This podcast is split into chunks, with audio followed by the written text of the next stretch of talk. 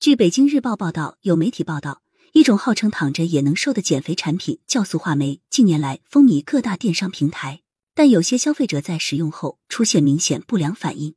经检测发现，该产品为了逃避监管，非法添加了一种全新化合物双辛芬烃，服用后会导致严重腹泻，甚至引发肝损伤、神经损伤等。江苏警方近日展开行动。彻底铲除了隐藏在该产品背后的集研发、生产、推广、销售为一体的食品领域黑色产业链，抓获犯罪嫌疑人八十余名，查扣产品六十余吨，涉案金额逾亿元。很多爱美的女性为了减重瘦身，不惜尝试各种千奇百怪的招数。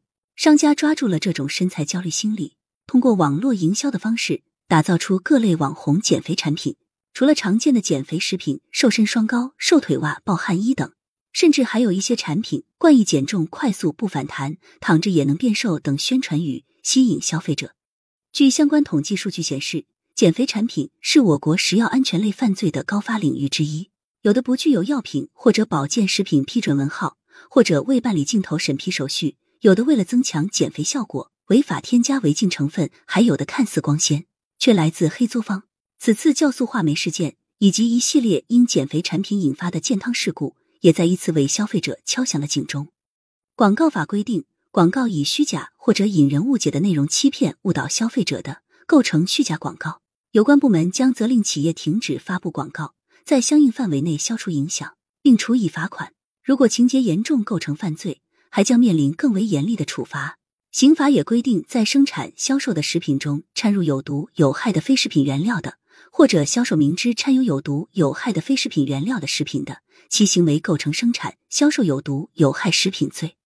人们追求健美的身材无可厚非，但应采用科学健康的方式，切勿盲目相信那些不靠谱的减肥方法，否则极有可能会对身体健康造成危害。如果消费者已购买使用或发现商家销售三无产品，应及时投诉，依法维权。鉴于减肥产品的市场乱象。